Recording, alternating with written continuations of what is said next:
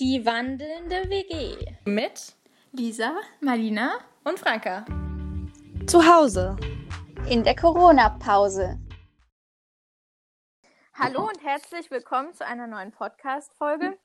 Diesmal mit sehr vielen Leuten und wir sind sehr gespannt, ob das alles funktioniert und mit dem anderen Ende der Welt. Genau. also wir drei, die wandelnde WG, sitzen wieder zu Hause, ganz brav, Social Distancing und ähm, wir haben aber heute zwei Gäste. Ja, und unsere zwei Gäste, das sind Clara und Kurt. Und ich habe Clara kennengelernt, da waren wir noch im Kindergarten und seitdem sind wir befreundet, also schon eine ganze Weile. Und Kurt haben dann im Gymnasium kennengelernt und uns angefreundet. Und ja, jetzt sind sie, wie ihr schon gehört habt, am anderen Ende der Welt und würden euch gerne ein bisschen was darüber erzählen. Wollt ihr noch ein bisschen euch irgendwie vorstellen oder noch was zu euch sagen? Ähm, ich fange einfach mal an. Wie Lisa schon erzählt hat, ich kenne Lisa aus dem Kindergarten und ähm, wir zwei sind gerade in Neuseeland unterwegs seit Anfang September und sitzen gerade in einem Hostel, was ein ehemaliges Gefängnis war, weil es auch noch Quarantäne gibt und so. Ja. Ja, und ich bin der Kurz. Ich bin der Typ, der mit Clara umherreist. Und wir haben so ziemlich das gemacht, was gefühlt jeder zweite Deutsche nach dem Abitur macht. Und zwar nach Australien oder Neuseeland gehen. Bei uns ist es dann letztendlich Neuseeland geworden. Ähm, aber ja, ich denke, keiner von uns hätte gedacht vor einem Jahr, dass wir jetzt hier, wie Clara schon gesagt hat, in dem ehemaligen Gefängnis sitzen und mit euch diesen Podcast aufnehmen. bei euch ist es ja jetzt nachts um eins, oder? Ja. So sieht's aus. Und Kurt muss morgen vor um sieben aufstehen. Oh hey. Gott, das wusste ich gar nicht. Alles passt schon, ich habe eine Energy. Ja, bei uns ist es gerade Nachmittag. 15 Ja. Uhr. Und wir waren gerade, Mali und ich waren gerade fünf Stunden in einer Gärtnerei arbeiten. Ich habe schon gehört, dass ihr jetzt arbeiten geht. Mega cool. Ja, eigentlich ganz cool, das stimmt. okay, also ihr habt ja schon kurz gesagt, wo ihr seid. Was habt ihr denn so bisher alles gemacht in dieser ganzen Zeit? Also es ist ja ein bisschen undurchsichtig manchmal, also für mich jedenfalls, weil irgendwie wart ihr mal zusammen und mal nicht und das ist eine lange Geschichte. Willst du einfach mal anfangen und deinen Part erzählen? Ihr könnt es auch ähm, einfach ein bisschen zusammenfassen. Ihr müsst jetzt nicht jedes Detail mit erzählen. Ja, wir, wir machen es kurz. Also wir sind ja zusammen hergekommen und haben unsere Anfangszeit zusammen in Auckland verbracht, ähm, der größten Stadt Neuseeland, eine sehr lebendige Stadt und ich finde auch die Stadt, die am wenigsten das neuseeländische Gesicht widerspiegelt. Trotzdem eine sehr coole Stadt. Auf jeden Fall haben wir am Anfang zusammen in Auckland gearbeitet. Darüber wird Clara euch gleich noch ein bisschen mehr erzählen, weil sie da äh, in dem Job wesentlich mehr Erfahrung gesammelt hat. Äh, am besten jetzt direkt, oder?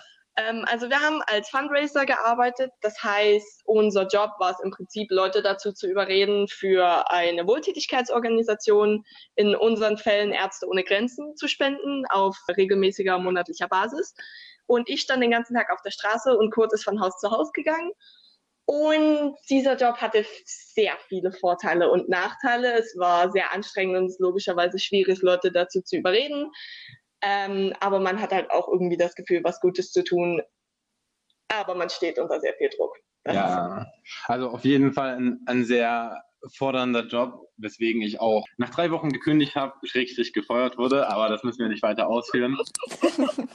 Auf jeden Fall haben sich dann auch unsere Wege getrennt. Ich habe mir ein Auto geholt, was Clara und ich uns ursprünglich zusammenholen wollten. Ich habe es mir erstmal alleine gekauft mit dem Plan, dass äh, Clara dann später dazukommt. Und bin auf eigene Faust durch die Nordinsel gereist, habe auf Farmen gearbeitet und mir so meinen Lebensunterhalt äh, verdient. Und derweil ist Clara weiterhin bei dem Fundraising-Unternehmen gewesen und hat? Ähm, ich bin quasi jede Woche in eine andere Stadt gereist und habe in einer anderen Stadt gearbeitet. Ich habe jeweils mit meiner Teamleaderin, also meiner Vorgesetzten, zusammen gewohnt und wir waren halt immer in richtig coolen Airbnbs, so wie ihr ja auch. Ähm, und ich habe dadurch relativ viel von der Nordinsel schon gesehen und wurde halt gleichzeitig bezahlt, was alles in allem eigentlich echt cool war. Also ich bin sehr froh, dass ich es gemacht habe. Und dann kurz vor Weihnachten habe ich gekündigt, weil ich nicht länger arbeiten wollte und weil sich relativ viel Geld angespart hat. Dann haben Kurt und ich beschlossen, Weihnachten zusammen zu verbringen, was wir dann auch gemacht haben, genauso wie Silvester, was auch sehr cool war. Und dann hat Kurt wieder ein bisschen gearbeitet. Ich habe erstmal noch ein bisschen Zeit in Auckland verbracht. Dann haben wir uns in Wellington wieder getroffen, das ist die Hauptstadt und die eine der südlichsten Städte auf der Nordinsel und sind dann zusammen mit der Fähre auf die Südinsel gefahren, haben dann gemeinsam in TJ unserem Auto gelebt für zwei, drei Monate circa, sind Ja. auf der Südinsel rumgefahren, sind dann in Christchurch angekommen, um uns Arbeit zu suchen. Kurt hat das auch erfolgreich vollbracht, ich eher weniger. Und dann kam der Lockdown und Corona und seit über einem Monat sitzen wir jetzt in Quarantäne. Seid ihr dann komplett in dem Hostel und dürft gar nicht raus oder dürft ihr mal irgendwie spazieren gehen? Also Neuseeland hat ähm, ein System, wo die Krise nach bestimmten Alarmstufen eingestuft wird. Und bis vor kurzem hatten wir noch Alarmstufe 4. Das ist die höchste Stufe, in der das ganze Land praktisch in einen kompletten Lockdown geht. Das bedeutet, man muss zu Hause bleiben. Es haben nur noch die essentiellen Geschäfte offen. Und was, was gab es noch für Regelungen? Man durfte nur alleine rausgehen. Man durfte allerdings joggen oder spazieren, logischerweise zum Supermarkt, zur Apotheke, aber das rein theoretisch nur alleine. Ähm, und es war auch im Supermarkt dann immer sehr stressig, weil dann elendlange Schlangen war, weil ja immer Abstand gehalten werden musste und viel Desinfektion. Und im Supermarkt musstest du auch immer Abstand halten und es war relativ anstrengend und wir waren halt den ganzen Tag mit am Anfang noch 40 anderen Leuten in diesem Hostel, was aber deutlich schlimmer hätte sein können, einfach weil wir dadurch viel zu tun hatten. Wir haben viel, viel Spiele gespielt, wir haben immer mal zusammen gekocht, wir haben Quiz Nights gemacht, wir haben einen Billardtisch und ein Dartspiel. Also alles unter allem war es sehr unterhaltsam und mittlerweile sind wir nur noch in Alert Level 3. Das heißt, Cafés haben zum Beispiel zum Teil wieder offen, ähm, Reparaturwerkstätten haben wieder offen. Wir sind letztens paar Mal zum Strand gefahren und es sind sehr viele Leute am Strand unterwegs. Logischerweise immer noch mit Abstand, aber man kann schon mehr Dinge machen, was eigentlich echt cool ist. Und wir dürfen jetzt auch wieder ein bisschen mehr reisen, aber auch noch nicht wirklich. Und wie ist das jetzt mit dem Hostel gewesen? Also seid ihr in das Hostel reingegangen, sozusagen bevor der Lockdown kam? Oder wart ihr dann, seid ihr da erst gekommen, als dann der Lockdown sich anbahnte? Oder dass es jetzt sozusagen mit dieser Corona-Krise jetzt mal so richtig schlimm war? Weil ich habe halt gehört, oder meine Mutter hat mir gestern auch nochmal erzählt, dass vieles auch in Neuseeland zugemacht hat, so Hostel- und Hotelmäßig und eben die Touristen sozusagen in Anführungsstrichen rausgeschmissen wurden. Deshalb fände ich das auch nochmal ganz interessant zu wissen. Ja, also tatsächlich waren wir schon ein bisschen länger hier, bevor der Lockdown angefangen hat. Ähm, das Hostel war auch sehr entgegenkommen. Als die Ausgangssperre dann tatsächlich in Kraft getreten ist, haben sie ihre Preise ähm, verringert und haben somit Leuten ermöglicht, praktisch den Lockdown im Hostel zu verbringen. Es gab während der Zeit im Lockdown auch einige Änderungen, was das interne Hos- Hostelleben betrifft. Also zum Beispiel dürfen nur eine bestimmte Anzahl an Menschen gleichzeitig in der Küche sein. Man sollte eigentlich nur mit den Menschen Kontakt haben, die auch mit einem im selben Zimmer wohnen. Tatsächlich sind diese ganzen Regulierungen aber ziemlich schwer umsetzbar und nur für die offizielle Seite. Denn wie du schon gesagt hast, es wurden einige Hostels geschlossen und keiner wusste so richtig, was passiert, wenn das Hostel dann tatsächlich geschlossen wird. Es, es sind die Begriffe staatliche Quarantäne gefallen. Andere meinten, man müsste sich dann ein teures Hotelzimmer holen. Auf jeden Fall wollte man das auf jeden Fall vermeiden. Hat auch geklappt und ja, mehr gibt es dazu gar nicht zu sagen, glaube ich. So, okay, gut. Also ich weiß auch jetzt nicht weiter, was wir noch über die Corona-Krise fragen sollen. Ich glaube, wir haben alle mehr als genug davon in den Nachrichten gehört. Deswegen würde ich einfach noch mal ein bisschen über eure Reise davor reden. Und was hat euch denn da am besten in Neuseeland gefallen? Also so rein von touristischen Attraktionen, mein Highlight waren mit relativer Sicherheit einmal die Waitomo Glühwürmhöhlen, weil man sich das so vorstellen muss, dass man, also wir haben so eine Drei-Stunden-Tour gebucht und du gehst da in diese Höhle rein und an der Decke ist halt logischerweise alles dunkel und an der Decke hast du überall so kleine grün-blaue Punkte, würde ich die jetzt mal nennen, weil es halt nicht die gleichen Glühwürmchen ist, was wir in Deutschland als Glühwürmchen bezeichnen. Und es ist einfach so beeindruckend, weil es so ein bisschen wie Sternenhimmel aussieht, aber gleichzeitig so die Konturen der Höhle nachzieht. Wir haben halt drei Stunden da drin verbracht. Wir haben halt, sind halt ins Wasser gesprungen, sind geklettert, sind durch enge Spalten gekrochen, sind auf Reifen durch das Wasser geschwommen und du lagst halt zurück und du hast nichts gehört und bist einfach mit diesem Reifen da lang geglitten und es sah so alles so magisch aus und es war es war unfassbar cool, auch weil wir nur zu zweit waren, obwohl es eigentlich so zehn Leute in dieser Tour sind, aber wir hatten irgendwie Glück. Und was war es bei dir so? Ja, das war auf jeden Fall richtig cool. Ein Aspekt, den ich an unserer Reise oder meiner Reise halt richtig cool finde, ist, dass jede Etappe für sich irgendwie was Besonderes hat, was sie ausmacht. Und ich persönlich könnte mich jetzt nicht für eine bestimmte Phase entscheiden, die meine Lieblingsphase ist. Aber wenn ich jetzt meinen liebsten Ort benennen müsste, würde ich wahrscheinlich ganz ungewöhnlich einen Ort in Tauranga auf der Nordinsel nehmen. Und zwar war das ein ähm, künstlich angelegter Park, der ursprünglich mal als Familienattraktion gedacht war, aber über die Jahre verfallen ist und die Natur sich schon teilweise zurückgeholt hat. Ich habe das Gefühl, dass ich der einzige Tourist bin auf der Nordinsel, der diesen Park überhaupt kennt, was wahrscheinlich auch der Grund ist, warum er so verfallen ist. Aber dieser Ort war auf jeden Fall super magisch. Mein Lieblingsort in Neuseeland, was schwer festzulegen ist, wirklich in, in so einem Land, wo es Glühwürmchenhöhlen gibt, Goldstrände, weiße Strände, schwarze Strände, Gletscher, Regenwald. Also Neuseeland ist wirklich ein unglaubliches Land. Wo du gerade den Regenwald angesprochen hast, zwei Dinge, die mir rein touristisch auch die sehr große Highlights waren. Eigentlich drei. Okay, wir haben einen Surfkurs gemacht und einen Segelkurs, was beides sehr cool war. Für mich war Surfen eine absolut großartige Erfahrung, weil ich mir es eigentlich schon immer gewünscht habe, mal zu lernen. Und es war so unfassbar cool. Ähm, dann waren wir, haben eine fünf Tage Wanderung durch einen Nationalpark, Naturschutzgebiet gemacht, was auch sehr beeindruckend war, weil wir das Zelt auf dem Rücken hatten und Kochutensilien und alles und halt auch fünf Tage kein Internet, keine Telefonverbindung, gar nichts hatten und halt immer so 15 Kilometer am Tag gewandert sind, was auch unfassbar cool war. Da haben wir auch Wale und Robben gesehen, was definitiv auch zu den Highlights gehört. Und ähm, was auch gar nicht, also was mir auch sehr gut gefallen hat, war, als wir eines Tages einfach mal beschlossen haben, was Kurt schon vorher alleine mal gemacht hat, aber was wir zu zweit noch machen wollten, einfach irgendwo an, in die Nähe eines Waldes zu fahren und weil wir ja ein Zelt hatten, einfach in den Wald zu laufen, dann nachts irgendwo unser Zelt aufzuschlagen und halt zu schlafen. Wir hatten logischerweise auch Schlafsäcke und alles mit. Wir waren dann halt auf dieser Halbinsel, wo so innerhalb von fünf Kilometern niemand anderes war, wo halt keine Menschenseele war. Und das war irgendwie auch eine sehr coole Erfahrung. Das klingt alles so genial. Also Neuseeland müssen wir unbedingt nochmal hinreisen. Ja, da gebe ich dir zu. Wie seid ihr denn überhaupt auf die Idee gekommen, nach Neuseeland zu fliegen? Oder also und auch gerade Neuseeland und warum so Work and Travel? Ich meine, da denkt sich ja jeder was anderes aus, aber. Also das war so. Es war, ich glaube, 10. oder 11. Klasse. Und wir haben im Deutschunterricht über Reisen geredet und eben auch über, was man nach dem Abitur machen kann, wie es weitergehen kann und eben auch die Möglichkeit zum Gap Year. Der Unterricht war ziemlich langweilig, ehrlich gesagt. Und ich habe mich so umgedreht und meinte so, ja Clara, lass mal nach dem Abitur nach Neuseeland fahren. Und Clara so, oh, ich bin dabei. Und ja, dann war das entschlossen. Und das Ding ist, ich glaube, in dem Moment hat, hat weder ich noch Clara einen wirklichen Scherz gemacht. Wir haben es beide ernst gemeint, so wie ich das wahrgenommen habe. Und so wurde aus dem ursprünglichen Kommentar im langweiligen Deutschunterricht tatsächlich Projekt. Und ich habe das Gefühl, dass wir uns schon so zwei Jahre vorher oder so schon mal die Idee hatten, nach dem Abitur zusammen zu reisen. Und ich wollte ursprünglich nach Australien, weil ich, keine Ahnung, Australien mich irgendwie vom, vom Klima zum Beispiel mehr gereizt hat. Ähm, aber Kurt war Australien zu giftig und er war der Meinung, dass wir da sterben und dass er noch nicht sterben will. Und deswegen hat er mich dann überredet, nach Neuseeland zu gehen.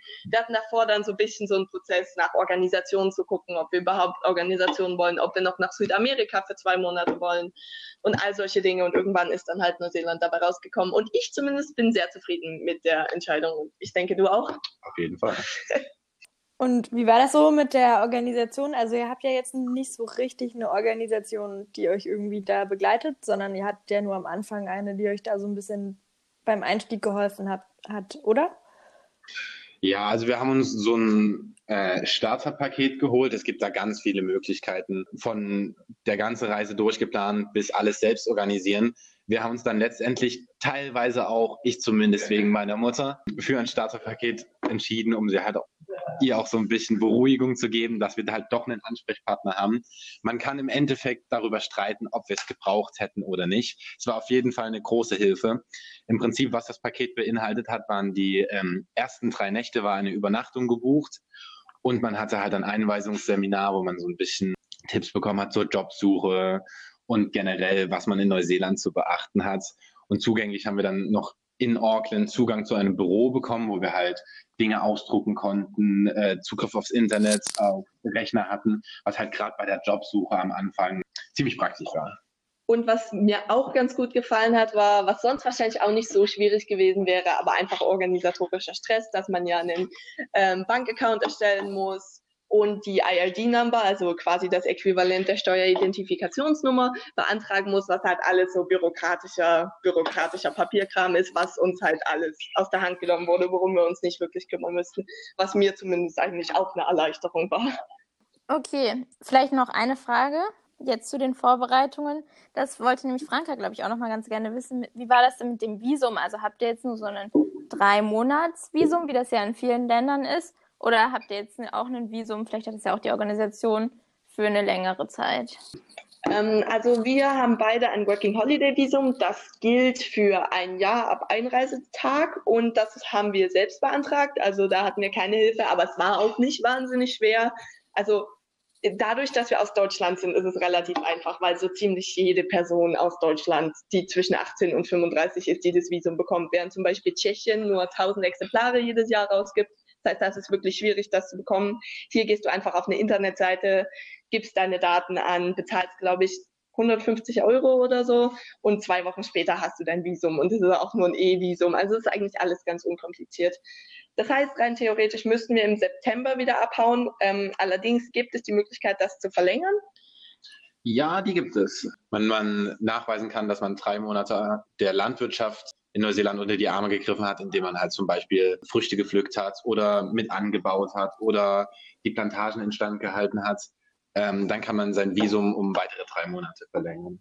Interessantes Konzept. Hast du die drei Monate schon geschafft oder müsstest du dafür noch mehr arbeiten? Also ich persönlich habe in mehreren Farmen gearbeitet, aber jeweils immer nur für eine sehr kurze Zeit, dass ich insgesamt gerade mal auf einen Monat Farmarbeit komme. Das heißt, ich hätte noch zwei Monate Farmarbeit vor mir. Habt ihr dann vor, jetzt im September zurückzukommen oder wollt ihr dann noch länger da bleiben? Also momentan sieht so aus, dass wir im September nicht zurückkommen. Der Plan momentan mit Plänen ist es ja immer so eine Sache, ist, dass wir jetzt, wir haben uns auch schon auf Farmjobs beworben, also wir im Sinne von Kurt, weil Kurt ist der Organisator, dass wir jetzt drei Monate auf einer Farm arbeiten, das so schnell wie möglich durchkriegen und das damit halt quasi den Winter verbringen, weil man da sowieso nicht so viel reisen kann und dass wir dann den Frühling noch nutzen, weil wir dann bis Dezember bleiben können und dann eventuell sogar noch ein Touristenvisum beantragen, wo wir dann zwar nicht arbeiten könnten, aber nochmal drei Monate länger, so dass wir auch den Sommer noch mit haben, was aber alles nicht so ganz sicher ist. Aber dadurch, dass wir jetzt die letzten Monate des Sommers und den Herbst irgendwie verpasst haben, weil wir ja jetzt im Hostel waren, wäre das eigentlich eine coole Möglichkeit. Klingt auf jeden Fall nach einem guten Plan. Okay, nächste Frage. Wie war denn euer erster Eindruck von Neuseeland, als ihr vielleicht so aus dem Flugzeug gestiegen seid und dann so die erste Woche oder keine Ahnung? Also wir sind tatsächlich nachts angekommen, weshalb wir halt in einem leeren Bus saßen auf dem Weg zum Hostel und eigentlich waren wir erst richtig in Neuseeland am nächsten Tag, als wir aufgewacht sind. Und ich muss sagen, mein erster Eindruck von Auckland ich dachte, ich wäre in New York. Tatsächlich ist Auckland eine Stadt, die, wie ich schon gesagt habe, Neuseeland eigentlich gar nicht ähnlich sieht eine Mischung aus vielen anderen Städten. New York zum Beispiel. Ich finde auch ein bisschen San Francisco, aber teils hat es auch so ein bisschen einen europäischen Flair. Also auf jeden Fall der erste Eindruck, den ich persönlich von Neuseeland hatte, war ein ganz anderer als der, den man dann hatte, nachdem man mehr Zeit verbracht hat. Also ich muss sagen, ich habe mir davor nicht so krass ein Bild von Neuseeland gemacht oder hatte nicht wirklich eine klare Vorstellung. Aber ich fand es auf jeden Fall relativ cool, wie wir komplett übermüdet mit diesem Bus durch diese beleuchtete nächtliche Stadt gefahren sind und dann da ausgestiegen sind und Polizisten angequatscht haben, weil wir unser Hostel nicht gefunden haben. Und ich weiß nicht, war das halt sofort irgendwie dieses Großstadtgefühl, ja. weil wir halt mitten in der Innenstadt waren. Ich weiß noch, wie ich dann am nächsten Morgen aufgewacht bin und aus dem Fenster geguckt habe und wir waren im zehnten Stock und du konntest so über die halbe Stadt gucken, womit ich nicht gerechnet hatte. Und du hattest also hohe Häuser und es ist eben das Central Business District, also ist da viel los und ich war so, ui, damit habe ich nicht gerechnet. Also ja, aber es ist halt dann, Auckland ist halt schon nochmal, wie er schon gesagt hat, was sehr anderes als der Rest von Neuseeland. Aber war auf jeden Fall cool. Wie schnell habt ihr euch denn dann eingefunden, nachdem ihr diesen ersten Eindruck überlebt habt, sag ich mal? Gute Frage. Also am Anfang ich würde sagen, ich habe mich relativ schnell eingefunden. Ich hatte kaum Probleme mit Heimweh. Natürlich ist es am Anfang so, alles ist halt ungewohnt, alles ist neu. Du bist irgendwie in einem ganz anderen Land, das dann doch gar nicht so anders ist, aber mit ganz vielen fremden Menschen. Aber erstmal war es sehr angenehm, dass ich Kurt logischerweise dabei hatte, weil du dadurch einfach immer einen Ansprechpartner hast und halt auch nicht alleine unterwegs bist und so. Und zweitens waren halt in dem Hostel, wo wir waren, gefühlt nur Deutsche. 80 Prozent oder so, auch in unserem Zimmer, bestanden nur aus Deutschen. Und deswegen konntest du halt auch irgendwie dich gleich ganz gut mit Menschen verstehen. Und das war irgendwie so ein guter, guter Einstieg, auch wenn sich man dann von den Leuten nach einer Woche mit denen nicht mehr wirklich viel zu tun hatte. Aber einfach für den Anfang war das ganz angenehm. Aber spätestens, als ich dann angefangen habe zu arbeiten, spätestens da war ich wirklich angekommen, weil du dann so neue Leute, auch internationale Leute kennenlernst und dann irgendwie auch die Stadt besser kennenlernst und die Leute besser kennenlernst. Und dann war ich wirklich, dann, dann hat es wirklich, wirklich viel Spaß gemacht. Ich finde auch die, gerade die erste Woche von der Reise ist man noch in, in, in so einer Trance, man, man begreift noch gar nicht so richtig, was gerade passiert. Du bist von einem Tag auf den anderen am anderen Ende der Welt so alle Menschen sprechen eine andere Sprache und es ist eine riesige Stadt um dich rum und du bist jetzt praktisch auf dich gestellt. Du musst jetzt irgendwie gucken, dass du einen Job findest, dass du irgendwie den Fuß, naja, den Fuß in die Tür kriegst, ist übertrieben, aber dass du halt irgendwie Halt findest und dich einlebst und in dieser Trance checkt man gar nicht so richtig, was abgeht. Und wenn man dann so nach und nach kapiert, was eigentlich passiert, dann hat man sich schon dran gewöhnt und dann ist es schon fast normal. Ja, ich glaube, das ist etwas, was wir so oder so ähnlich auch bei unserer Reise festgestellt haben auch wenn ihr jetzt deutlich länger unterwegs wart als wir, ist euch irgendwie aufgefallen, dass ihr irgendwas an Deutschland vermisst? Oder sagt ihr so, also ich brauche aus Deutschland gar nichts, ich bleibe jetzt hier? Also ich muss sagen, ich habe tatsächlich ab und zu mit Heimweh zu kämpfen. Und ich vermisse zu Hause. Und für mich, zu Hause sind für mich halt vor allem die Menschen, die mir lieb sind. Aber es sind auch so die ganz, ganz kleinen, banalen Sachen, die man vermisst. Also für mich zum Beispiel die Ansagerstimme in der Straßenbahn oder der Geruch vom Spiritus vom Grill des Nachbarn oder so. Es sind halt auch diese kleinen Dinge, die irgendwie so die Heimat so ein bisschen ausmachen und einem dieses Gefühl von zu Hause geben, was ich persönlich vermisse. Also ich hatte weniger mit Heimweh zu kämpfen. Natürlich habe ich Freunde und Familie sehr vermisst, vor allem so, so zu Weihnachten oder so, wenn du so überlegst, was die Familie gerade macht. Aber erstens fand ich das nicht so schwierig, weil ich mit den Leuten, mit denen ich Kontakt halten wollte, halt weiter in Kontakt gehalten habe, wie zum Beispiel mit euch. Und weil man ja auch immer telefonieren kann und so und ich auch regelmäßig mit meinen Eltern telefoniere. Und wirklich Heimweh hatte ich eigentlich nie. Also ich hätte, vor allem am Anfang war ich halt einfach sehr froh, aus meinem Alltag rauszukommen, weil dadurch, dass die Schule vorbei war, hatte man irgendwie nichts zu tun und war den ganzen Tag nur zu Hause und irgendwie war alles so bisschen Fahrt, außer einmal in der Woche, wo man sich mit Freunden getroffen hat, was dann wieder richtig cool war. Und am nächsten Tag warst du dann wieder zu Hause und hattest nicht mit dir anzufangen. Und ich war einfach echt froh, da rauszukommen. Mittlerweile vermisse ich zu Hause schon ein bisschen mehr, aber auch nicht wirklich so, dass es meine Reise jetzt beeinträchtigen würde. Ja, ich glaube, also wir sind dann in dem Stadion uns eingefunden zu haben in das Reisen, so langsam reingekommen. Und dann, ich glaube, so in Griechenland war das dann bei uns. Ja, und dann war es dann ziemlich schnell vorbei wir sind ja zum Beispiel zu dritt gereist und wir sind ja nie alleine gereist in dem Sinne. Also wir waren eigentlich immer zu dritt, außer vielleicht mal vier Stunden nicht bei Workaway oder so, einen Tag lang. Deshalb würde es mich nochmal interessieren, wie das denn bei euch so war, wenn ihr zu zweit gereist seid. Ich sag mal so versus, wenn ihr alleine gereist seid oder gearbeitet habt. Also vielleicht, was euch da so aufgefallen ist oder was euch an dem jeweils einen besser gefällt als dem anderen oder so ähnlich. Also ich muss sagen, ich finde, alleine reisen ist eigentlich eine Erfahrung, die jeder mal machen sollte in seinem Leben. Nachdem, nachdem Clara und meine Wege sich erstmal getrennt hatten und ich alleine im Auto gereist bin, hatte ich halt viel mit Einsamkeit zu kämpfen. Und dieser Begriff Einsamkeit ist halt ziemlich negativ belastet. Aber für mich ist es im Endeffekt eher eine positive Erfahrung gewesen, weil ich habe halt irgendwie gelernt, auch damit umzugehen, alleine zu sein. Gerade wenn man im Auto reist, hat man nicht so viel Kontakt zu anderen Reisenden. Wenn du halt im Hostel bist, triffst du immer wieder neue Menschen. Aber wenn du in deinem eigenen Auto lebst und halt tagsüber alleine Sachen unternimmst, hast du nicht so wirklich die Grundlage, andere Menschen zu treffen, weshalb du halt einen Großteil deiner Zeit alleine verbringst. Und wie gesagt, ich habe halt gelernt, damit umzugehen und halt auch alleine Spaß zu haben, was ich persönlich als für sehr nützlich erachte. Und ich habe diese Zeit auch wirklich genossen. Und dann alleine kannst du halt im Endeffekt machen, was du willst. Wenn du spontan Lust hast, zu diesem Wasserfall zu fahren, dann fährst du halt einfach dahin. Du musst keine Kompromisse eingehen, was eine sehr krasse Erfahrung ist. Aber ich finde, im Endeffekt hast du irgendwann, wenn du lange alleine reist, das Bedürfnis, diese ganzen tollen Sachen, die du erlebst, mit jemandem zu teilen. Und ich persönlich habe das so gemacht, dass ich die ganze Zeit Videos, Fotos und Sprachnachrichten aufgenommen habe für die Menschen, mit denen ich am meisten in Kontakt stand und denen immer so ein bisschen mitgeteilt habe, was ich gerade erlebe. Und ich finde, daran merkt man schon ziemlich gut, dass beim Alleinereisen einem halt doch irgendwann schon der Kontakt fehlt. Und es ist einfach eine coolere Erfahrung, wenn du das, was du erlebst, mit anderen teilst und dann zusammen darauf zurückblicken kannst ich bin ja genau genommen nie so wirklich hundertprozentig alleine gereist, weil ich einfach diese Erfahrung nicht gemacht habe, weil als Kurt alleine unterwegs war, ich ja immer mit Leuten zusammengearbeitet und auch mit denen zusammen gewohnt habe und dann meistens auch Wochenende und Freizeit mit denen verbracht habe, einfach weil man in einer Wohnung gewohnt hat. Ähm, deswegen habe ich diese hundertprozentig Allein-Erfahrung nicht nie wirklich gemacht. Aber die Zeit, die Arbeitszeit habe ich auch trotzdem sehr genossen, obwohl der Job sehr stressig war, aber auch die Freizeit, einfach weil du sehr schnell mit Leuten zusammenwächst, wenn du quasi die ganze Zeit mit ihnen verbringst. Und weil ich da sehr viele coole Situationen hatte und wir halt am Wochenende immer frei hatten und immer irgendwelche coole Sachen gemacht haben. Aber alles in allem würde ich sagen, dass ich die Zeit, die wir zusammen unterwegs waren, mehr genossen habe.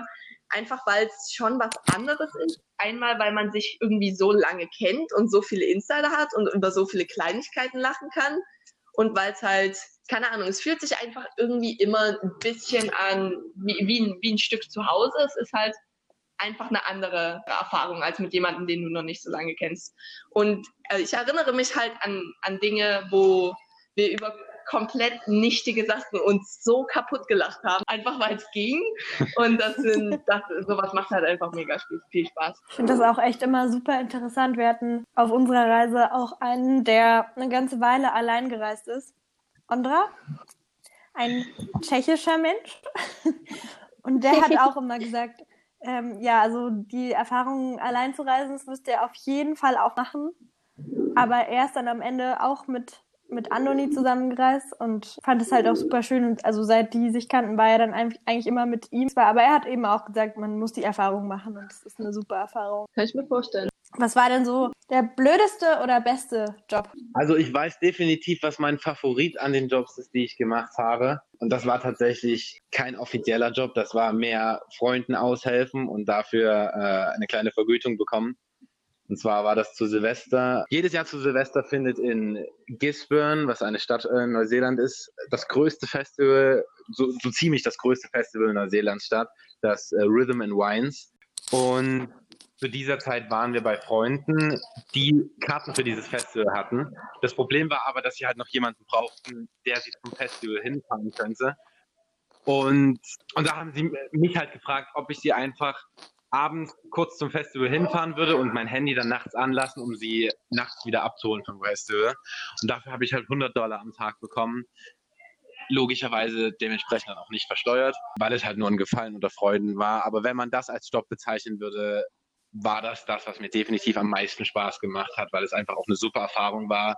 Diese ganzen Menschen, die in einer super Stimmung waren wegen Silvester, wegen des Festivals, zum Festival hinzufahren und zurückzufahren. Und Clara ist, äh, fragt gerade, ob wir den Film im Hintergrund leiser machen können. Ich habe ein Desaster veranstaltet, aber.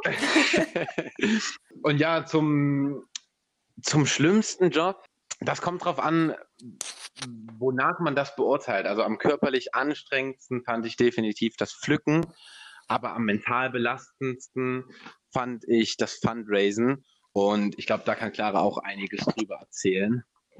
Ähm, also da ich ja einen Job gemacht habe, ist Fundraising zum einen das Beste und Schlechteste. Ähm, also zur negativen Seite. Zum einen hat man halt immer wieder Leute, die rassistische oder einfach dumme Kommentare abgeben. Wir haben oft von unterernährten Kindern in Afrika und anderen Teilen der Welt erzählt. Und Leute sagen dann halt manchmal so Dinge wie, ja, Herr, man sollte sie halt sterben lassen, gibt ja sowieso zu viele Menschen. Oder sagen halt rassistische Dinge, die halt deutlich machen, dass denen die Menschenleben weniger wert sind, einfach weil sie in einem anderen Land aufwachsen und eine andere Hautfarbe haben, was halt sehr frustrierend und sehr wütend machend sein kann, weil wenn du halt den ganzen Tag so, du steckst so viel Energie in die Unterhaltungen, die du mit Leuten hast und dann kommen Leute halt mit sowas und du denkst dir nur so, was ist denn falsch mit Leuten? So, du verlierst halt irgendwie zum Teil den Glauben in die Menschheit. Und dann, was auch ein großer Faktor ist, dass, dass du unter sehr viel Druck stehst. Ähm, also wenn du drei Tage lang keinen Sign-up bekommst, wirst du im Prinzip gefeuert. Schon wenn du einen Tag keinen Sign-up bekommst, bekommst du 3000 Anrufe gefühlt am Tag, beziehungsweise deine Teamleader bekommen Anrufe. Und dir ist genau klar, dass sie über dich reden und dann sind alle immer so, hm, wo ist denn das Problem, was kannst du denn ändern, was ist denn los, woran müssen wir denn arbeiten? Das kann sehr, sehr belastend sein, vor allem wenn du mit deiner Chefin im Haus lebst. Und auch wenn du nach Hause kommst und Freizeit hast, irgendwie nicht aus diesem ganzen Thema rauskommst. Andererseits triffst du halt immer wieder so unfassbar nette Leute, denen du einfach kurz erzählst, ja, ich bin von Ärzte ohne Grenzen. Und die sind so, ja, was kann ich für dich tun? Willst du, dass ich 50 Dollar im Monat spende? Ich so, gerne. So, solche Menschen. Oder mir wurde so viel Essen geschenkt im Laufe der Zeit. Also verschiedenstes, von Avocado bis Schokolade über Kaffee und Suppe. Und es ist einfach, es kann dir so den Tag retten, wenn du gerade irgendein beschissenes Gespräch mit jemandem hattest und dann kommt, kommt so irgendjemand und drückt dir einen Kaffee in die Hand oder so. Oder es gibt halt auch immer wieder Leute, denen du so von deinen schlechten Erfahrungen erzählst und die dann so, so, so dich so verteidigen und so und so. Das ist schon echt cool. Also, ja, Höhen und Tiefen. Also dieser Job ist wirklich faszinierend. Also da hast du wirklich das ganze Spektrum an Emotionen. Was ist denn, also habt ihr auch irgendwas jetzt, um, wenn wir gerade auch so bei negativen Themen sind, was so eure schrecklichste Erfahrung war? Oder gibt es sowas gar nicht, so eine, die raussticht? Also was bei mir ganz gut raussticht, oder willst du erzählen? Okay, also ähm, eigentlich ist das mehr meine äh, kurz schlechte Erfahrung als meine, aber ich habe Geburtstag gefeiert. Und wir waren schon in Christchurch, der größten Stadt auf der Südinsel. Und den Rest des Abends kannst du einfach mal erzählen. Aber nur, wenn ihr wollt. Ah ja, das ist schon in Ordnung, das ist schon in Ordnung. Also wir haben, wie gesagt, Claras Geburtstag gefeiert auf dem Campingplatz und da sind zwei Menschen dazugekommen. Das war, äh, wie alt war er?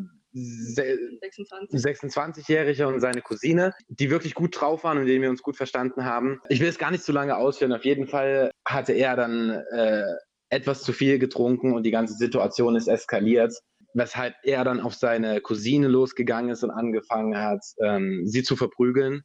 Und ich habe mich halt dazwischen gestellt, habe versucht, das Ganze auseinanderzubringen und das hat er sich nicht gefallen lassen und hat mir eine Glasflasche über den Kopf gezogen, oh. was eine ähm, große Platzwunde über dem linken Auge mit sich gezogen hat und die dann auch später genäht werden musste. Aber ich meine, alleine, alleine der Fakt, dass mir das jetzt nicht direkt eingefallen ist, als du schlechtestes Erlebnis gesagt hast, bedeutet bestimmt auch was. Denn ich muss sagen, ich bin froh, dass ich es gemacht habe und es ist definitiv eine Erfahrung, ja, die ich, ich möchte nicht sagen, die ich froh bin, dass ich sie erlebt habe, aber die definitiv viel wert sein kann. Und die Tage danach waren auch nicht so einfach, weil wir dann immer wieder ins Krankenhaus mussten, weil wir auch zur Polizei mussten und unsere Aussagen aufgeben mussten, weil ähm, besagter Herr sich auch äh, in ein Auto gesetzt hat und weggefahren ist, um nicht von der Polizei geschnappt zu werden und sich eine Woche lang versteckt hat, bis sie ihn dann gefunden haben, weil es dann auch noch ein paar persönliche Nachrichten gab, die nicht zur Erheiterung beigetragen haben, weil ich dann noch unser Auto gegen ein anderes Auto gefahren habe und ihn nicht gefahren habe. Und es ist halt alles innerhalb von 48 Stunden passiert was halt einfach auch echt ungünstiges Timing war. Und bis dahin war die Geburtstagsfeier halt mega cool und dann kam halt sowas und ja, das ist, wirft halt irgendwie ein anderes Licht auf die Sache. Aber ja, ich weiß nicht, es gehört halt irgendwie auch dazu, Höhen und Tiefen. Und wo ich gerade von Autounfall rede, ich habe noch einen anderen Autounfall gebracht, der auch nicht ein Highlight dieser Reise war, weil ich rückwärts beim Ausparken nicht, also es war am Hang und ich wollte nicht auf das Auto hinter mir drauf fahren, deswegen dachte ich, ein bisschen mehr Gas geben. War der richtige Gedanke, aber leider der falsche Gang und ich hatte den Rückwärts bin hier mit Vollschwung drauf gefahren und unsere Anhängerkupplung hat sich in seinen Türgrill verhakt. Das heißt, wir kamen auch nicht mehr auseinander. Ich habe den immer mit hingezogen. Dann musste mir die Person, der das Auto gehört hat, überfinden. Der hat es gar nicht gefeiert. und, und ähm, am Ende war es ein 1700 Dollar Schaden. Oh das sind ungefähr 100 Euro. Zum Glück hatten wir eine Versicherung und ich musste nur, man hört die Anführungsstriche, 500 Dollar bezahlen. Also es hätte schlimmer sein können, kein Personenschaden. Unserem Auto ging es wunderbar. Also das hatte gar keinen Schaden davon. Ja, war trotzdem nicht das Geilste, was mir passiert ist. Okay, das Zählt fast schon unter chaotischsten Moment auch gleich noch mit. Man merkt, ich bin nicht so der beste Autofahrer. Ich bin auch jetzt ein bisschen traumatisiert und ich bin sehr froh, dass Kurt das in den meisten Fällen übernimmt. Und Kurt ist, glaube ich, auch sehr froh, dass er nicht um sein Leben fürchtet. Also, aber ich bekomme echt das Gefühl, dass es gehört zur Tradition, wenn du ein Auto in Neuseeland hast, dass du einen Unfall bauen musst. Also ich habe das schon von so vielen Leuten gehört. Das gehört dazu. Ich glaube, das kommt auch viel daher, dass eben viele nach dem Abitur herkommen, gerade frisch einen Führerschein haben und dann in den Linksverkehr. Man hat das erste Mal die eigene Freiheit, ist ein bisschen unachtsamer. Ich glaube, da liegt das ziemlich nahe, dass was passiert. Das ist gut möglich. Hattet ihr denn noch irgendeinen witzigsten Moment? Also das Gegenteil oder einen schönsten Moment oder einen beeindruckendsten? Also, also, also mir ist noch was eingefallen, was für die meisten Leute bestimmt nicht so eine coole Erfahrung gewesen wäre. Aber wir sind ja mit der Fähre von der Nordinsel zur Südinsel gefahren und wir hatten, glaube ich, die Wahl zwischen vier verschiedenen Zeiten für die Fähre. Und weil wir, keine Ahnung, ein bisschen komisch drauf waren, haben wir uns für die Fähre um 2 Uhr nachts entschieden, obwohl wir auch 5 Uhr hätten fahren können. Was, naja, kann man machen. Und ich war zu dem Zeitpunkt noch in Wellington, habe an einem Kumpel gewohnt, was auch alles sehr cool war. Ähm, und dann hat Kurt mich mit dem Auto abgeholt und es war halt so, diese Stadt bei Nacht, das schon mal richtig cool war, weil wir richtig laut im Auto Musik gehört haben. Und dann standen wir irgendwie in dieser Schlange und alle saßen da in ihren Autos und haben geschlafen oder versucht zu schlafen, hatten Vorhänge vorgezogen und wir saßen an unserem Auto und haben laut Musik gehört und sind so abgegangen. Und auch die ganze Zeit auf der Fähre hatten ich halt beschlossen, nicht zu schlafen und Kurt auch. Das heißt, wir standen viel so oben, oben auf dem Schiff drauf und du fährst halt durch so eine Inselgruppe quasi durch und du siehst halt dann nicht wirklich die Sonne aufgehen, aber es wird halt immer heller und das war halt einfach irgendwie unglaublich beeindruckend, dieser ganze Moment, auch weil wir so komplett übermüdet waren, dann war so viel Wind und es war so richtig kalt, aber dann siehst du so, dann, dann sieht alles so cool aus und es ist auch irgendwie das Ende so ein Abschnitt, du gehst irgendwie auf eine andere Insel, du lässt das irgendwie alles hinter dir. Das war ein Highlight, würde ich sagen. Definitiv. Klingt super schön, finde ich. Okay, also wir hatten ja schon so, was vermisst ihr aus Deutschland? Was gefällt euch denn vielleicht so? Die Kultur ist zwar sehr ähnlich, aber, oder was heißt, die ist ja auch westlich, aber was gefällt euch vielleicht so an der Kultur oder den Menschen so in Neuseeland denn am besten oder besser, als ihr es aus Deutschland kennt?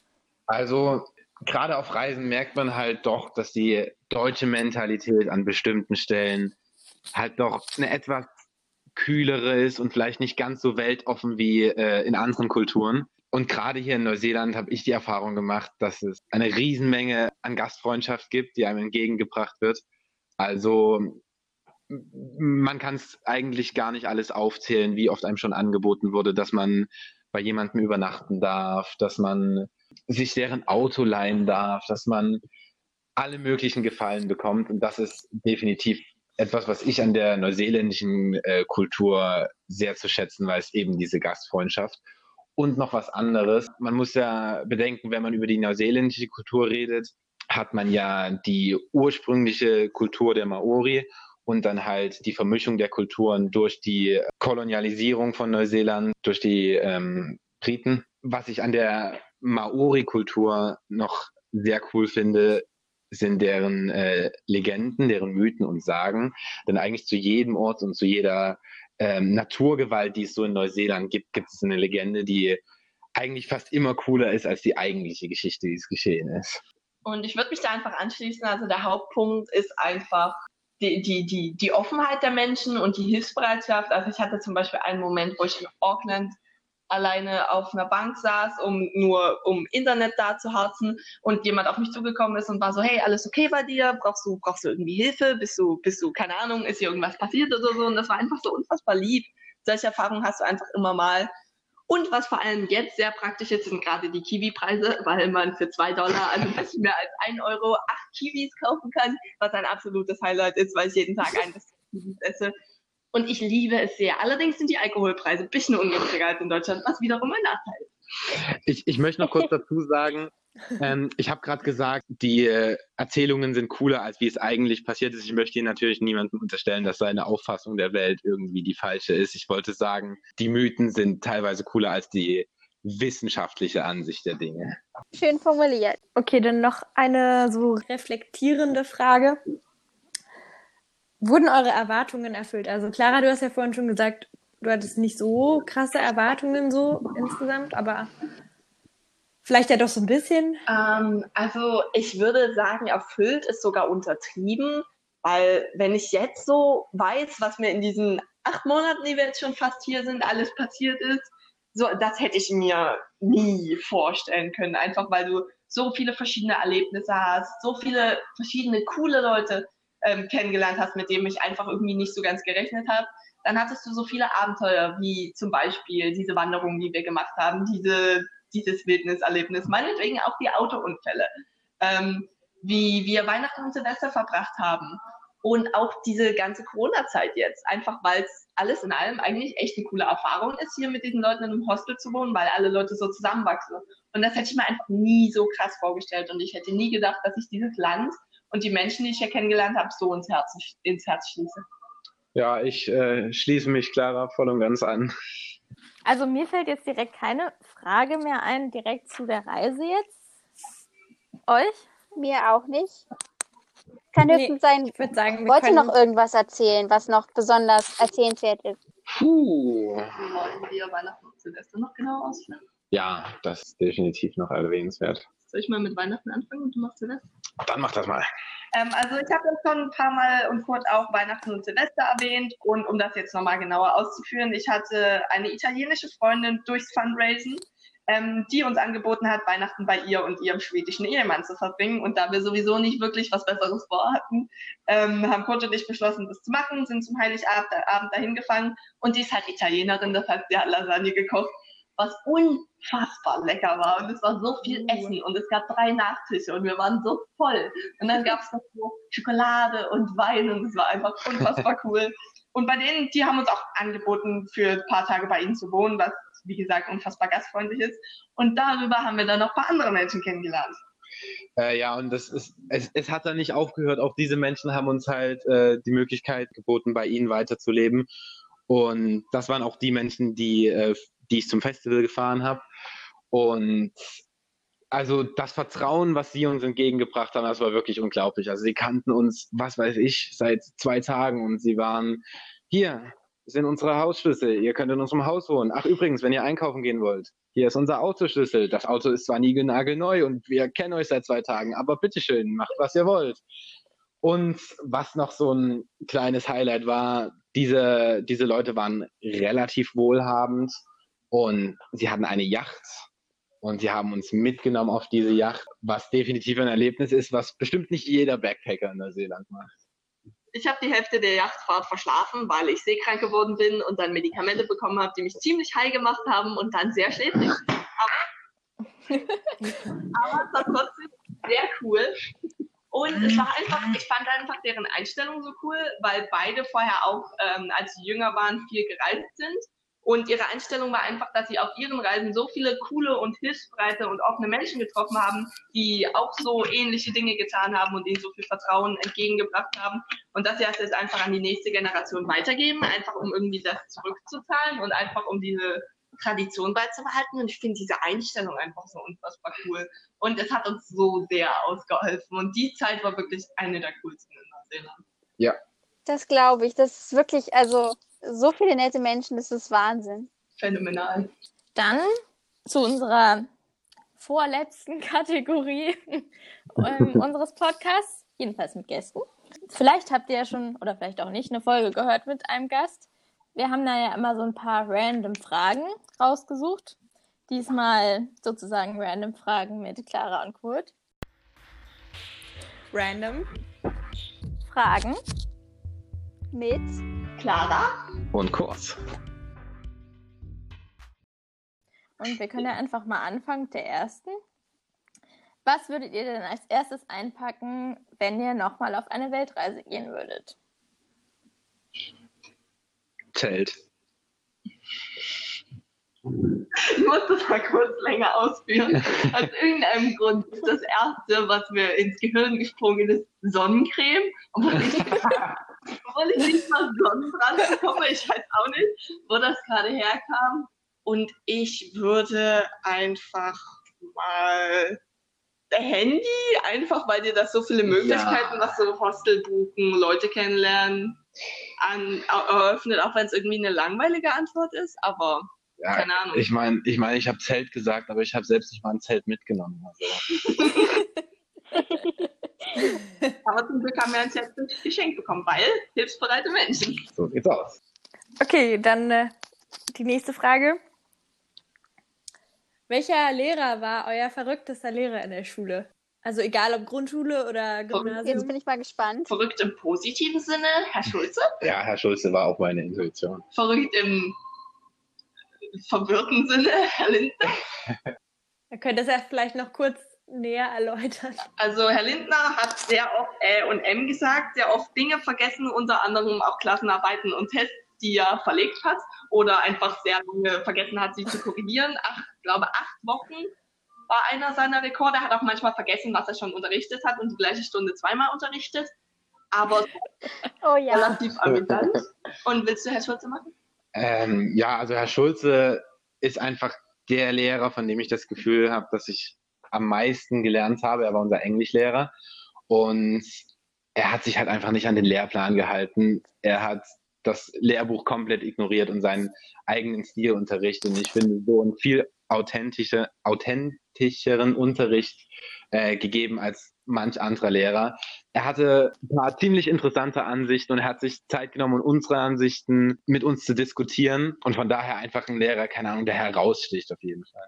Wenn ihr ein Tier wärt oder jeder von euch ein Tier wärt, ähm, welches wärt ihr und warum? Mir wurde die Frage letztens schon mal gestellt. Ich habe vier Antwortmöglichkeiten. Einmal ein Adler, weil Fliegen schon ziemlich fancy ist. Dann ein Hai, weil Haie ziemlich badass sind und krass und unter Wasser ist bestimmt auch ganz cool.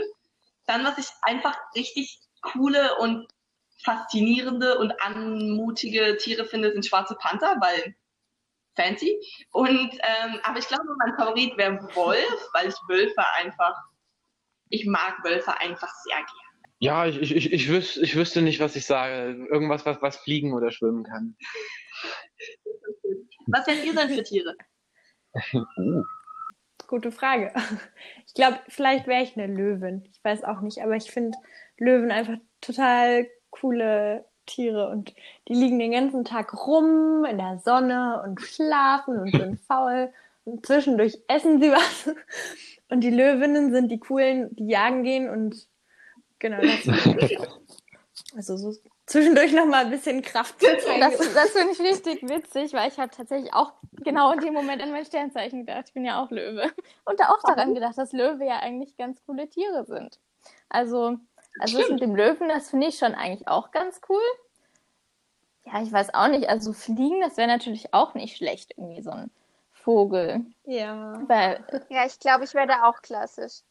was bedeutet jetzt Ja, klassisch? also, auch ein Vogel? ja, auch was mit Ich mich auch grad Ja, ich würde zustimmen mit dem Fliegen, weil das so eine klassische Antwort ist. So ein Vogel, eine Schwalbe oder so, die sind so elegant und wendig. Oh, oder ein Mauersegler. Kennt ihr, kennt ihr Mauersegler? Die ich Ja. auch total schön. Die sind auch so voll elegant irgendwie und ich finde die auch voll süß. Ja, Lisa, willst du vielleicht noch die letzte Frage stellen für heute? immer mache ich das.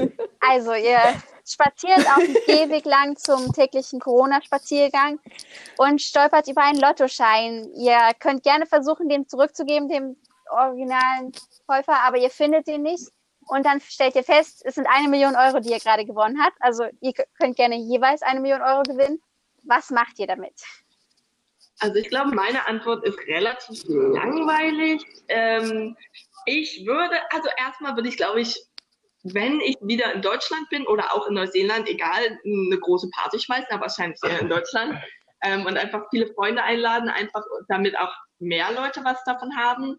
Dann würde ich wahrscheinlich einen Viertel oder so einfach, weil ich drei Monate für eine Wohltätigkeitsorganisation gearbeitet habe und Ärzte ohne Grenzen einfach einen echt guten Job macht. Haha, nicht bezahlte Werbung. Ähm, und weil es einfach wirklich, weil ich einfach, dadurch, dass du dafür arbeitest, kennst du so viele Fakten und weißt, was so abgeht. Und dir wird das irgendwie so viel bewusster, was an anderen Teilen der Welt, der Welt passiert. Und deswegen würde ich einfach, glaube ich, ein Viertel oder so spenden. Wahrscheinlich nicht nur an eine Wohltätigkeitsorganisation, sondern so an verschiedene Dinge. Und den Rest würde ich wahrscheinlich einfach sparen oder anlegen, mir eine Wohnung kaufen oder so. Einfach irgendwas, was nicht durch Inflation beeinträchtigt ist, wovon du aber, obwohl vielleicht würde ich auch weiterreisen. Also ich würde auf jeden Fall einen guten Teil des Geldes, ich würde mir Bücher kaufen, ähm, für Reisen, Feiern und sowas ausgeben, aber ich glaube, ich würde auch einen Teil spenden und einen Teil sparen. Ja, verwirrende Antwort. Ich finde solche Fragen einfach extrem schwierig. Ich meine, solche ähnlichen Fragen kriegt man ja mal. Und ich glaube einfach, egal was ich antworte, wirklich rausfinden, was ich tun würde, könnte ich nur, wenn es mir tatsächlich passieren würde. Denn ich bin ehrlich, ich weiß nicht, was ich damit machen würde. Wahrscheinlich würde ich es einfach erstmal behalten und meine Reise zu Ende machen. Ähm, einfach nach meinem eigenen Stil, würde mir nur noch die Arbeit suchen, die ich tatsächlich machen möchte und einfach meine beste Zeit leben für, die, ähm, für den Rest der Reise. Und ich denke, danach würde ich mir anfangen, Gedanken zu machen, was ich überhaupt mit dem Geld machen würde. Aber also, das stimmt schon, die Fragen, die bekommt man öfters mal so. Aber ich finde das immer voll interessant, so zu hören, weil es sagen nämlich doch sehr viele unterschiedliche Leute sehr verschiedene Sachen dazu. Und auch, wenn man natürlich in der Situation nochmal was anderes machen würde, wahrscheinlich, weil das kann man sich jetzt doch nicht vorstellen. Ich meine, wem passiert das schon? es ist doch immer wieder so, dass man so ein bisschen auf den Charakter des Menschen so ein bisschen schließen kann oder keine Ahnung. Also ich finde das immer super interessant, was die verschiedenen Leute da sagen. Zum Beispiel auch, welches Tier sie wären. Das ist auch immer ganz lustig. Was ich jetzt zum Beispiel bei der Frage mit den Millionen Dollar festgestellt habe oder Euro, ist, dass zum Beispiel man, glaube ich, häufig irgendwas sagt, was einen in letzter Zeit so beeinflusst hat. Also wir hatten ja schon Nora und Donata in, im Interview und die haben ja beide für eine Organisation gearbeitet und Leuten geholfen. Also Nora hat mit Flüchtlingen gearbeitet und Donata war in Tansania und hat mit Kindern gearbeitet.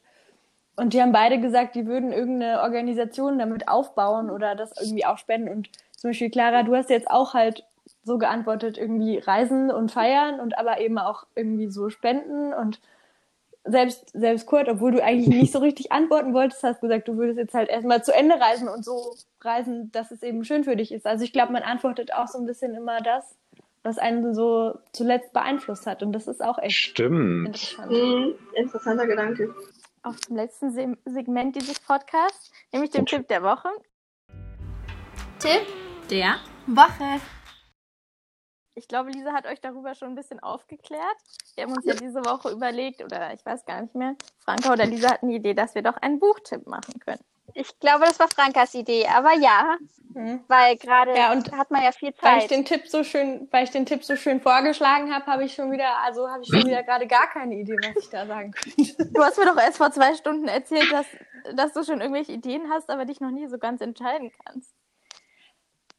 Naja, das eine ist halt einfach das Buch, das ich gerade lese und das, ja, das andere war halt irgendein anderes Buch, das ich gerne lese. Aber das sind halt viele und deswegen bin ich da noch nicht so weit in der Entscheidungsfindung.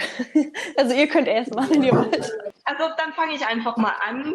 Ähm, gebe die Antwort. Also es gibt ein Buch, mit der ich seit zwei Monaten allen möglichen Leuten auf den Senkel gegangen bin. So ziemlich jeder Person, die mir über den Weg gelaufen ist. Ich habe verschiedenste Personen darüber geredet, sich diese Bücher zu kaufen oder sie zu lesen. Ähm, es geht um eine Trilogie, nämlich die Red Rising Trilogie von Pierce Brown. Lisa, du hast es kommen sehen, nehme ich an. Es kam total überraschend. ähm, und es wird sagen, es fällt in das Genre Science-Fiction-Dystopie. Es wird manchmal mit Tribute von Panem verglichen, ist aber sehr viel mehr Weltraum und es ist auch deutlich erwachsener, also es ist schon relativ brutal zum Teil. Ähm, Ohren werden abgeschnitten und so, aber längere Geschichte. Und das Prinzip ist eine dystopische Gesellschaft, in der Leute in verschiedene Kasten geboren werden, die nach Farben unterteilt werden. Also es gibt zum Beispiel goldene, die haben eben goldene Haare, goldene Augen, sind körperlich einfach überlegen, einfach durch genetische Mutation und Manipulation. Und die sind quasi die ähm, Führerklasse der Gesellschaft und dann gibt es verschiedene Kasten und Farben, die für unterschiedliche Dinge zuständig sind. Und ganz unten, die quasi Sklaven darstellen, sind die Roten, die eben rote Haare und rote Augen haben und sich körperlich kaputt schuften, in Minen zum Beispiel, die auch nur eine Lebenserwartung von 40 Jahren und so haben. Die Hauptperson ist eben ein Roter, dem etwas nicht so Cooles passiert und der dann feststellt, dass das alles gar nicht so cool ist und der dann anfängt, etwas dagegen zu tun. Und was mir an diesem Buch so gut gefällt, ist zum einen die Charaktere. Also schon der Hauptcharakter Darrow ist halt einfach so vielschichtig und so so, man kann so viele Dinge an ihm kritisieren und er macht so viele Fehler und er macht so viel, so viele Dinge, wo man so sagen kann, ist das jetzt moralisch vertretbar? Aber irgendwie mag man ihn doch gerne und so ist es mit jedem anderen Charakter auch, sowohl den Guten als auch den Bösen, weil auch die Antagonisten so viele Schichten haben und man eigentlich bei jedem zumindest zu einem gewissen Punkt nachvollziehen oder verstehen kann, warum sie tun, was sie tun und sie halt nicht einfach der größte Böse sind, der böse Dinge tut, weil er böse ist, und zum anderen ist halt sehr viel militärische Strategie und schlaue Pläne und Weltraumschlachten und so, was mir wirklich sehr gut gefällt. Und war jetzt ein sehr langer Monolog. Ich äh, gebe weiter. Also, ich lese nicht viele Bücher und ich gebe niemandem einen Geheimtipp, wenn ich jetzt von Harry Potter oder Tribute von Panem erzähle. Deswegen würde ich äh, lieber über ein Buch reden, was mich auf meiner Reise ziemlich beeinflusst hat. Und ich würde einfach ein kurzes Stück aus meinem Reisetagebuch vorlesen, wo ich mich mit Vorbildern beschäftigt habe. Und da kommt auch eben der Autor dieses Buchs vor. Ich habe schon öfters von Christopher Schacht geschrieben und davon, wie sein Buch mit 50 Euro um die Welt mir einen Anstoß gegeben hat, meine Träume zu folgen. Dieser junge Mann hatte und mit nichts im Gepäck außer seinem Equipment und einer Riesenportion Abenteuerlust vier Jahre lang um die ganze Welt gereist. Stil hat mich von Anfang an begeistert und seine Erzählungen haben und helfen mir, mich zu trauen. Trauen, Dinge zu denen ich Angst habe, weniger zu überlegen, was passieren könnte und es einfach tun. Trauen zu kosten, zu probieren, zu versuchen. Trauen, das Leben in vollen Zügen zu genießen. Auch er hat sich vom Zwang der Karriere seine Träume nicht nehmen lassen. Ein Stipendium in Software Engineering hat er abgelehnt und sich stattdessen auf die Suche gemacht, wer er wirklich ist. Er hat in den vier Jahren seinen Weg zum christlichen Glauben gefunden und studiert jetzt Theologie. Außerdem ist er bereits verheiratet. Christopher hat seinen Platz in der Welt gefunden, auf seinem ganz eigenen Weg. Eine echte Inspiration. Und eigentlich möchte ich dazu gar nicht viel mehr sagen. Also ähm, in seinem Buch mit 50 Euro um die Welt schreibt Christopher Schacht eben von seinen Erfahrungen, von seiner Weltreise. Und wie ich vorhin schon gesagt habe, hat mich das halt ähm, deutlich beeinflusst in meiner Denkweise und auch in meiner Herangehensweise. Meine eigene Mini-Weltreise. Ich habe das Buch tatsächlich auch gelesen. Ich habe das jetzt zum Geburtstag bekommen von Thierry, also einer Freundin von Franka und mir. Und ich fand das auch sehr beeindruckend und inspirierend. Also es war echt schön geschrieben zu seinem Buch sozusagen. Ja. Okay, also ich kann ja jetzt einfach mal weitermachen. Also mein Buch ist eins, was ich gerade erst gelesen habe und das habe ich zu Weihnachten bekommen, aber ich schleppe jetzt nicht tausend Bücher mit auf eine Europareise, auch wenn ich trotzdem ein Buch mitgenommen habe, für was mich alle verrückt erklärt haben. Aber das Buch, was, über das ich jetzt reden möchte, heißt Dir Evan Hansen, auf Deutsch vielleicht auf Englisch Dir Evan Hansen, keine Ahnung. Und das ist, glaube ich, ein Musical aus USA, meine ich. Und ich würde jetzt einfach mal vorlesen, was hier drin steht, weil ich finde, das passt ganz gut zusammen. Sonst rede ich jetzt hier mindestens zehn Minuten über das Buch. Als der 17-jährige Evan Hansen durch einen verrückten Zufall in Kontakt mit der trauenden Familie eines verstorbenen Mitschülers kommt, öffnet sich ihm eine überraschende Chance. Endlich einmal dazugehören. Alles, was er dafür tun muss, ist eine Lüge aufrechtzuerhalten, die er nie erzählt hat. Das der ständig in Schwierigkeiten steckende Conor Murphy insgeheim sein bester Freund gewesen sei. Evan weiß natürlich, dass er falsch handelt, doch nun hat er plötzlich eine Aufgabe, Connors Andenken zu wahren und den Hintergründen sein, seines Todes nachzuspüren. Alles, was er tun muss, ist, weiter vorzugeben. Connor habe sich vor seinem Selbstmord allein ihm anvertraut. Plötzlich findet sich der Unsicht und Unscheinbare Evan im Zentrum der Aufmerksamkeit. Sogar der das Mädchen seiner Träume, Connors Schwester. Und ich habe das halt relativ lange gelesen, bei einem relativ langen Zeitraum. Aber ich fand es war irgendwie eine sehr schöne Geschichte. Also es ist jetzt nicht so wie so eine Dystopie oder so, aber es war relativ realistisch so auf der einen Seite und auf der anderen Seite total durchgeknallt, weil er sich eben als Freund ausgegeben hat von einem, der sich selbst umgebracht hat. Und dann waren da teilweise noch so Einblicke, wie dann der, der sich selbst umgebracht hat, also der Connor, weitergelebt hat und wie der dann so ein bisschen als unsichtbarer oder so auf, auf das jetzige Leben geblickt hat und halt darauf geblickt hat, wie Evan vorgibt, sein Freund zu sein und dann auch immer ihn vor Sachen bewahrt hat und dann dachte zum Beispiel Evan immer, das kann auch nicht sein. Ich habe das Gefühl, jetzt hier ist, ist, will jemand, dass ich in die Richtung gehe oder so. Und das war halt sozusagen laut dem Buch dann wirklich so oder dem Musical. Und ich weiß nicht, das war irgendwie ganz schön. Also es ist nicht so schwierig zu lesen und aber trotzdem halt ein ernsteres Thema mit Selbstmord und halt dann auch noch da so zu lügen und wie diese Familie das halt so ein bisschen verarbeitet. Also das klingt wirklich interessant, muss ich mir wirklich mal merken. Also genau wie Kurt habe ich beschlossen, ähm, kein fiktionales Buch vorzustellen. Also ich habe auch wie Franka lange überlegt, ob ich eine meiner Lieblingsbuchreihen äh, vorstellen soll, aber die sind alle auch keine wirklichen Geheimtipps. Und deswegen habe ich mich entschieden, ähm, Düstere Legenden, Buch des Grauens von Mike Vogler vorzustellen. Das ist ein Geschichtssachbuch. Huiuiui. Aber also ich bin kein Mensch, leider, der zum Spaß einfach so Sachbücher lesen kann, um was Neues zu lernen. Also kann ich mich leider selbst motivieren. Aber dieses Sachbuch hat es geschafft. Zum einen wegen den Themen, zum anderen, weil es wirklich ähm, gut formuliert und auf den Punkt gebracht ist und einfach angenehm zu lesen. Und es geht da um schauerliche, haarsträubende Legenden, zum Beispiel über Gilles de Ré, die historische Inspiration der Blaubart-Schauergeschichte, Ceausescu, von dem wir in, in unserer Rumänien-Folge schon geredet haben, mhm. Rasputin, Elizabeth Bathory, die blutige Gräfin, oder auch den Rattenfänger von Hameln. Und es fängt damit an, also es ist von einem Historiker geschrieben, dass er diese gruselige, blutige Legende erzählt, die sich um diese Figur rankt. Oder auch die Bestie von Vaudor ist eigentlich auch noch ein relativ bekanntes Beispiel. Und dann ähm, folgt er dem mit den relevanten, historisch belegbaren Fakten. Und darauf basierend erklärt er dann seine eigene Theorie, die meistens von der Legende abweicht. Gerade wenn jetzt behauptet wird, dass irgendeine Prinzessin eigentlich eine Vampirprinzessin ist, kommt das nicht besonders überraschend, aber er belegt seine Theorien eigentlich ziemlich gut und ziemlich nachvollziehbar.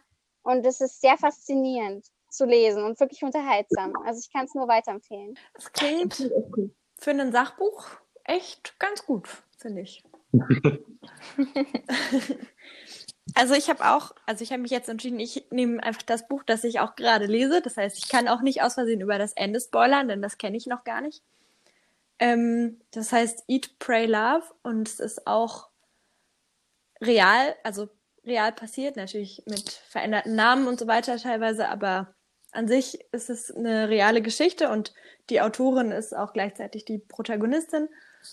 Und sie schreibt eben darüber, dass sie am Anfang, also sie kommt eigentlich aus New York und ist in einer Ehe und ist eigentlich nicht so zufrieden und am Ende lässt sie sich dann irgendwie scheiden und es ist alles ganz ähm, schwierig für sie und sie hat dann halt auch ziemlich starke Depressionen über einen ganz langen Zeitraum und dann beschließt sie zu reisen und, in, und zwar ein Jahr lang in drei verschiedene Länder, jeweils vier Monate.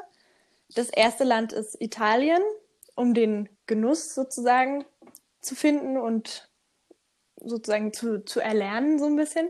Das zweite Land ist Indien, um sozusagen, also sie macht dann ganz viel so Yoga und so in Indien und es ist so ein bisschen um den sozusagen inneren Gott sozusagen zu finden. Also sie glaubt nicht direkt an irgendwie einen Gott, sondern es kann irgendwie egal welcher sein und ähm, in diesem Yoga, in dieser Yoga-Philosophie geht es so ein bisschen darum, dass man so ein höheres Selbst hat und das Yoga und Meditation sozusagen dazu führt, dass man das findet. Und sie geht dort eben in den Ashram, um das eben zu finden.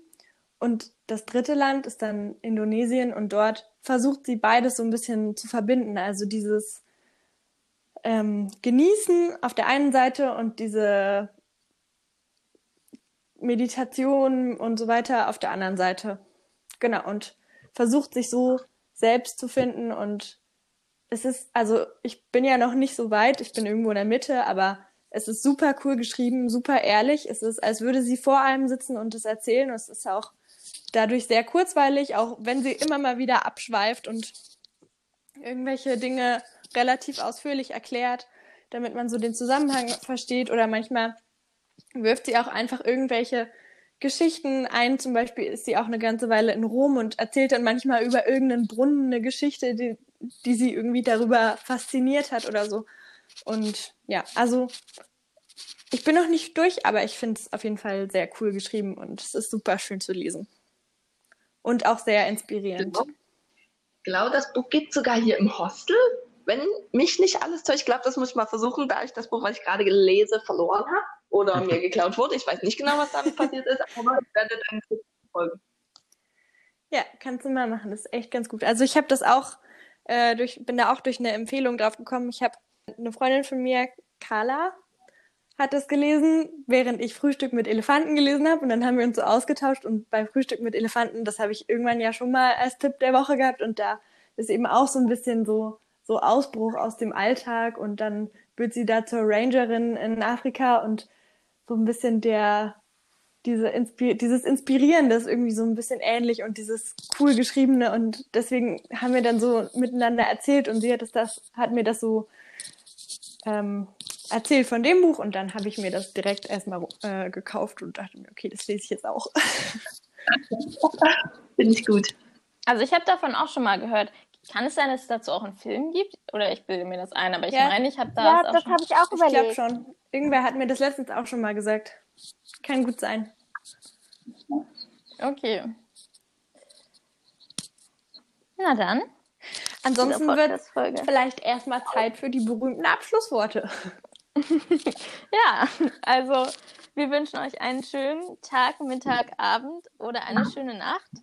Habt eine gute Zeit. Wie ihr seht, hat es geklappt, mit dem anderen Ende der Welt einen Podcast aufzunehmen. Dem Interview es mit war- Neuseeland. Genau, das war kein Land, sondern es waren tatsächlich zwei Menschen. Und wir freuen uns dann auf nächste Woche und die nächste Podcast-Folge und bedanken uns natürlich, dass wir euch interviewen durften, trotz der späten Stunde bei euch. Ja, Es war uns eine Ehre, dabei zu sein. Ja, definitiv. Danke dafür. Alle unsere Podcast-Folgen werden untermalt durch die Musik von Alex Frankas Patchwork-Vater und ihr findet ihn auf Spotify unter Fast und, das heißt das kleine Wort Fast, F-A-S-T, mit einem Und-Zeichen dahinter. Also schaut vorbei und unterstützt ihn. Dankeschön!